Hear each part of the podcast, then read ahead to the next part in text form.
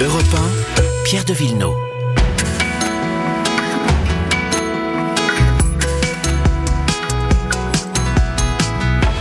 Tous les dimanches à cette heure-ci, les questions d'environnement et de patrimoine. Bonjour Laure d'Autriche. Bonjour Pierre, bonjour à tous. Dans un instant, vous allez nous parler de la vie quotidienne des Gaulois. Ça nous intéresse, c'est peut-être pas que pour manger des sangliers à la fin euh, lors d'un banquet. Euh, Virginie, euh, bonjour Virginie Salmen. Bonjour Pierre, bonjour Laure et bonjour à tous. Après les éoliennes, certains projets de méthanisation ont créé une levée de boucliers des habitants localement. Il y a un cas d'école dans le Loiret où deux méthaniseurs doivent être installés prochainement et une rangée d'éoliennes. Oui, c'est dans le petit village de Grisel, dans le Gâtinais, et c'est l'accumulation de ces deux méthaniseurs, plus des éoliennes, qui effraient les habitants.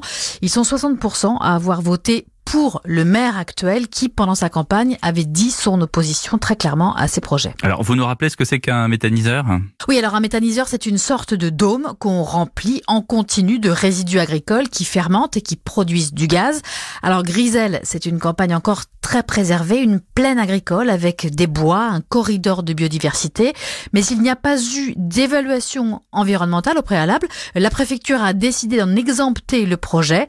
Magali Cano, propriétaire d'une ancienne ferme située à 100 mètres d'un des projets de méthaniseur a peur que toute cette nature soit tout simplement défigurée. Là, il y a un corridor euh, protégé où on voit passer les chevreuils. Nous avons les hirondelles qui nichent encore, des grenouilles dans la mare, les chauves-souris à la tombée de la nuit. Donc pour l'instant, tout est extraordinaire pour nous. Et voilà, toute cette partie-là, 8 hectares pris à l'agriculture pour mettre une usine à gaz. Pour alimenter ces deux méthaniseurs, il faudra des dizaines de tonnes de déchets végétaux chaque jour, soit un camion toutes les 7 minutes selon le calcul des habitants, ce que conteste Guillaume Perdereau, agriculteur à l'origine d'un des projets. Euh, la vie des gens ne va pas changer. C'est pas des camions qui vont tourner, c'est des agriculteurs avec leurs remorques et leurs tracteurs. Les opposants au projet redoutent aussi qu'on cultive des céréales juste pour remplir le méthaniseur, ce que réfute également Guillaume Perdereau. On fait un blé qu'on récolte en juin, on fait un maïs qu'on sème en avril.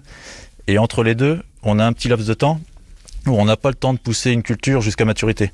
Donc on récolte cette culture avant maturité pour pouvoir alimenter notre méthaniseur et faire de l'énergie verte. Donc des céréales qu'on ne pourrait pas manger. C'est ça, car elles n'arrivent pas à la maturité on mange pas aujourd'hui de céréales non matures. Les habitants craignent aussi la pollution lumineuse jour et nuit dans leur campagne, les risques d'incendie, d'explosion puisqu'il y a du gaz ou de pollution des sols. Pour le maire qui les soutient, Claude Madec-Clay, on n'en est plus du tout à une méthanisation agricole. C'est une méthanisation purement industrielle. Quand on est à 8 hectares de superficie, 8 millions d'investissements, où est euh, la méthanisation agricole? Au début, la méthanisation, quand ça s'est créé, ça vient pas de France. Hein. Les Allemands ont été spécialistes de ça.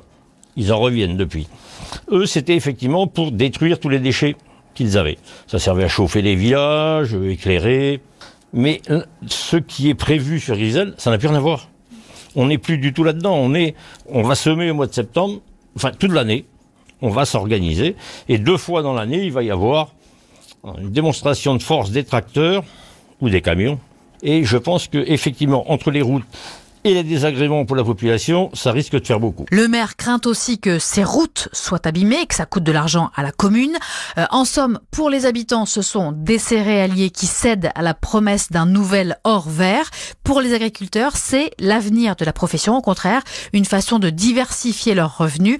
Et cette opposition qui a lieu à Grisel dans le Loiret, eh bien, elle se retrouve autour d'autres projets partout en France à mesure que poussent, entre guillemets, les méthaniseurs. Merci Virginie Salman.